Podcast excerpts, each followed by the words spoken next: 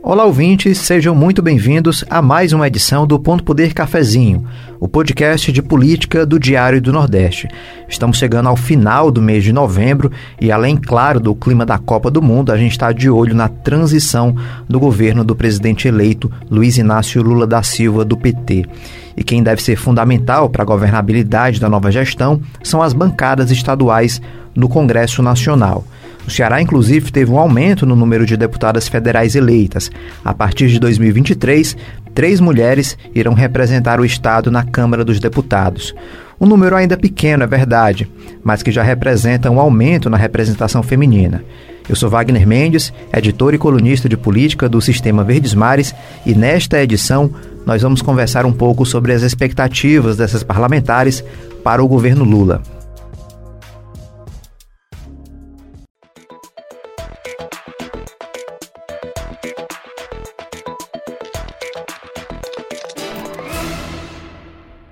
Historicamente, as mulheres ainda vivem uma subrepresentação, não só no Congresso Nacional, como em outras casas legislativas e também no Executivo Brasileiro. Vamos começar esta edição do Ponto Poder Cafezinho conversando com a repórter de política do Sistema Verdes Mares, Luana Barros, sobre como tem sido esse histórico de representação e como isso vem sendo tratado pela equipe de transição do governo Lula. Olá, Luana, tudo bem? Seja bem-vinda para conversar aí sobre um tema super importante, né, que é a representação feminina. Olá, Wagner, um prazer estar aqui, um olá especial aí todo mundo que está nos ouvindo conversar um pouquinho sobre esse assunto. Luana, o Ceará elegeu apenas três mulheres como deputadas federais, né, a Luiziane Lins, que está indo aí para o terceiro mandato, tem a Fernanda Pessoa, que vai assumir o primeiro mandato como deputada federal, e também a Daiane Bittencourt, que é estreante na política, né, a primeira eleição eleição que disputa. Ainda assim, houve um aumento na representação, é, como ocorreu em outros estados. O que é que isso deve representar para a próxima legislatura? Pois é, Wagner, a gente tem aí tido, ainda bem, né, um aumento nessa representação feminina. É, é, engraçado isso, né? Você falou no comecinho da edição, essa coisa de ser só três mulheres. A gente tem uma bancada só na Câmara Federal, que são 22 deputados federais, mais os três senadores. Então temos uma bancada no Congresso que é de 25. Três mulheres é, assim, uma porcentagem muito pequena é, desse total é, de parlamentares cearenses. Ainda assim é um aumento, né? Na legislatura passada, vale lembrar, a gente só tinha é, a Luiziane Lins, né, reeleita agora como deputada federal e como representante feminina, né, dentro dessa bancada de 25 parlamentares. Então a gente tem um aumento, isso é fruto não só aqui no Ceará, como também em outros estados, de uma ação é, que vem sendo tomada tanto por legislação eleitoral, ou seja, por meio do Congresso Nacional, como por meio da Justiça Eleitoral. Né? A Justiça Eleitoral tanto tem feito cumprir mais rigorosamente a legislação, então a gente teve, por exemplo, em 2020, né, as eleições de 2020, teve muitos casos, inclusive aqui no Ceará, de chapas completas de vereadores sendo caçadas por conta de fraude à cota de gênero. Cota de gênero essa, né, se a gente lembrar aí para o nosso ouvinte, que é uma um percentual que os partidos são obrigados a, a, cumprir de representação de um dos dois gêneros. Infelizmente, continua a ser o gênero feminino, né? Na verdade, a legislação diz que tem que ser pelo menos 30% de um dos gêneros e 70% dos outros, mas acaba que o percentual menor sempre acaba sendo das candidaturas femininas. Mas, é, se antes os partidos tentavam fraudar isso, né, com candidaturas fictícias, mulheres que nem sabiam que estavam sendo candidatas, que eram é, ali colocadas nessa, nessa chapa, agora a justiça tem sido mais firme e, e mais é, rígida mesmo, né, para cumprir isso, e isso acaba se refletindo, obviamente, no avanço, ainda que lento, é, dessa representação. E é claro que isso coloca é, as mulheres de forma melhor representadas no Congresso, elas que são a maior parte do do eleitorado e da população brasileira. Então é muito importante, né? A gente ainda toca muito, assim, não só do ponto de vista político, mas em outras áreas, essa questão da representatividade. Mas é porque existem certos pontos, né, de vivência, inclusive, que é necessário ter é, essas mulheres, essas representações de populações específicas, e aí não só mulheres, a gente tem indígenas, a gente tem a população negra, que é importante que esteja nesses espaços, inclusive porque foi historicamente excluído deles, né? Então a gente tem esse avanço, 2022 já representa esse avanço. É pequeno, ainda é pequeno, ainda é preciso de políticas públicas mais firmes, ainda é preciso de um trabalho talvez de base muito melhor dos partidos, de de fato tornar mais candidaturas femininas é, competitivas, mas a gente, de fato, conseguiu aí dar alguns passinhos para frente e a gente tem que reconhecer isso. Agora, Luana, você falou aí da legislação, de precisar ser aprovada uma legislação para que a representação feminina ela, ela ganhe mais espaço, né? ela se, se fortaleça. E vira e mexe, né? a cada eleição você vê ainda é, denúncias né? de, de irregularidade, seja é, na, no envio desses recursos, né? seja na quantidade é, de, de candidatas mulheres, né, há sempre essa, esse receio, né, toda eleição a gente já vai olhar lá, a gente que é do jornalismo, né, a imprensa, ela já vai olhar lá, será que cumpriu mesmo? Será que, como é que, como é que esse partido, ele se comportou, né? Se você já cumprir só a cota, né, já é algo, já é algo ruim, porque você não deveria ser assim, né, só cumprir a cota, só adotar ali o que a legislação está é, mandando.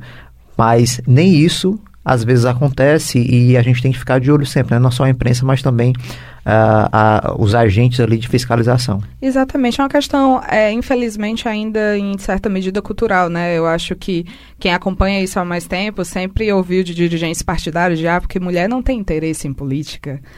Mas se você não tem espaço, né? Se você pensa que o Congresso, por exemplo, as sessões plenárias, que são os momentos mais importantes, são todas feitas à noite, a partir das 5 da tarde.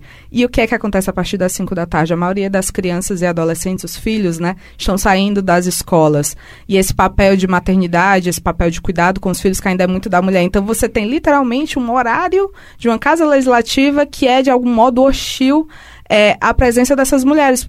É, eu lembro, inclusive, que eu fiz uma reportagem há, há algum tempo sobre a questão é, da, da, licença maternidade, que muitas casas legislativas não tinham previsão de licença maternidade e só criavam regras para licença maternidade quando uma mulher, vereadora, deputada, engravidava e aí precisava, porque tinha uma mulher naquela situação, né?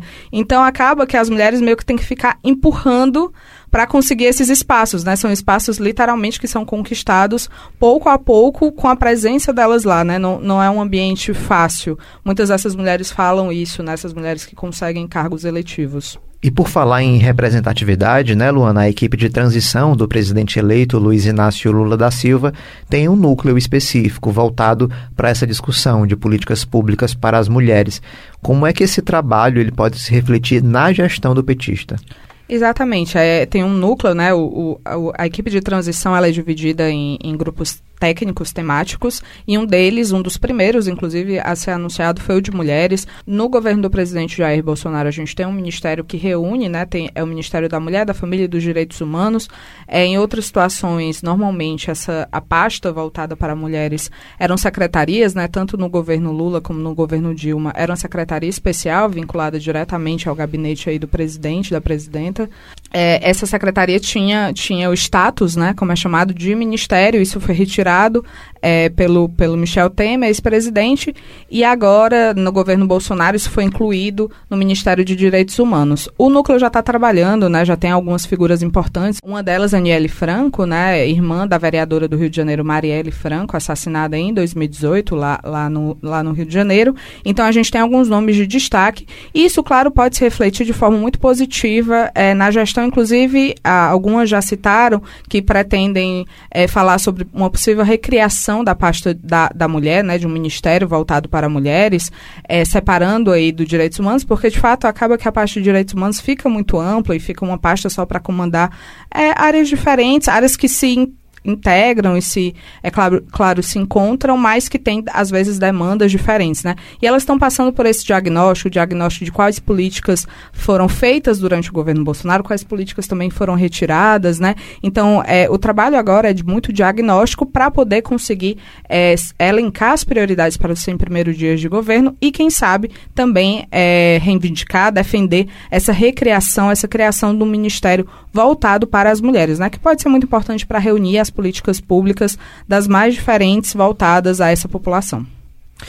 E por falar nessa nova gestão, né, o Ponto Poder Cafezinho conversou com duas das três deputadas federais eleitas pelo Ceará e que vão estar na Câmara dos Deputados do governo Lula. Né? Mas antes da gente ir para essa segunda parte é, dessa edição do Ponto Poder Cafezinho, eu queria agradecer a participação da Luana Barros, essa contribuição com essa discussão da representatividade feminina. Obrigado, Luana. Sempre um prazer, Wagner. Um abraço a todo mundo que está escutando o Ponto Poder Cafezinho e até uma próxima. Espero que seja breve. Até breve então, Luana.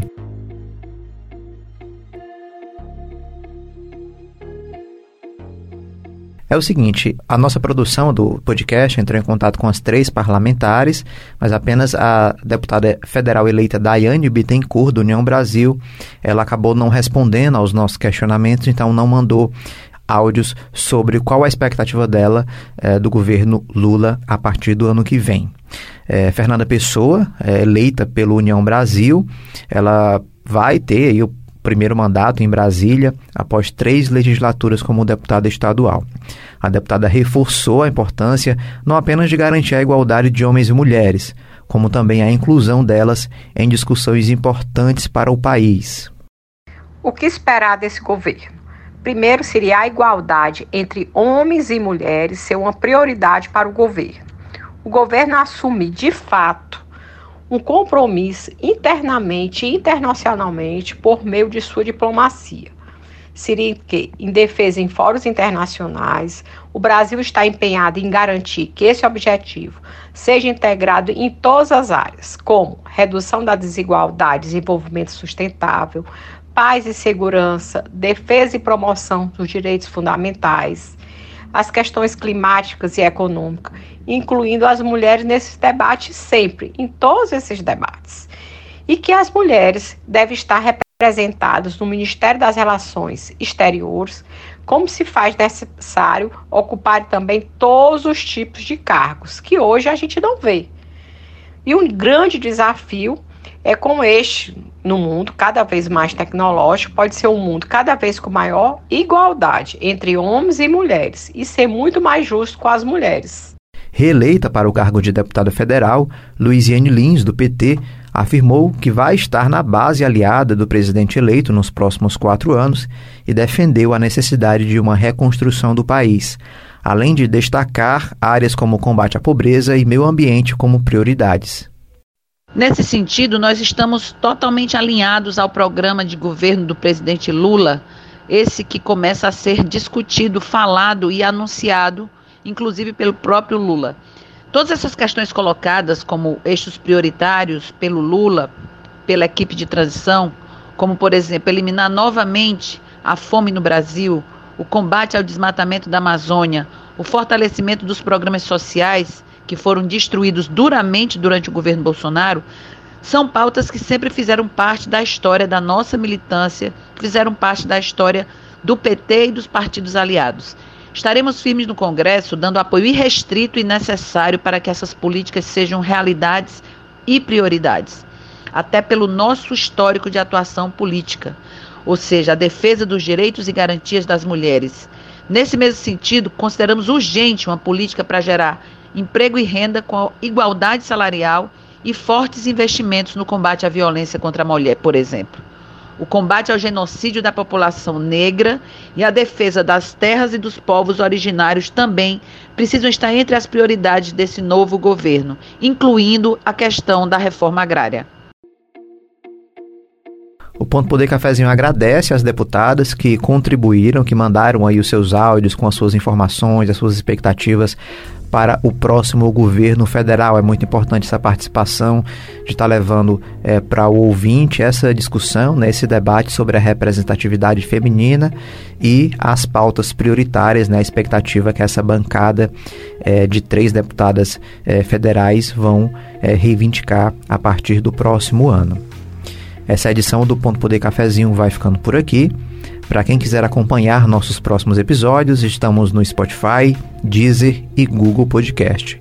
Esse podcast tem a apresentação de Wagner Mendes e a produção de Luana Barros. A edição de áudio é de Beatriz Irineu. Até o próximo episódio.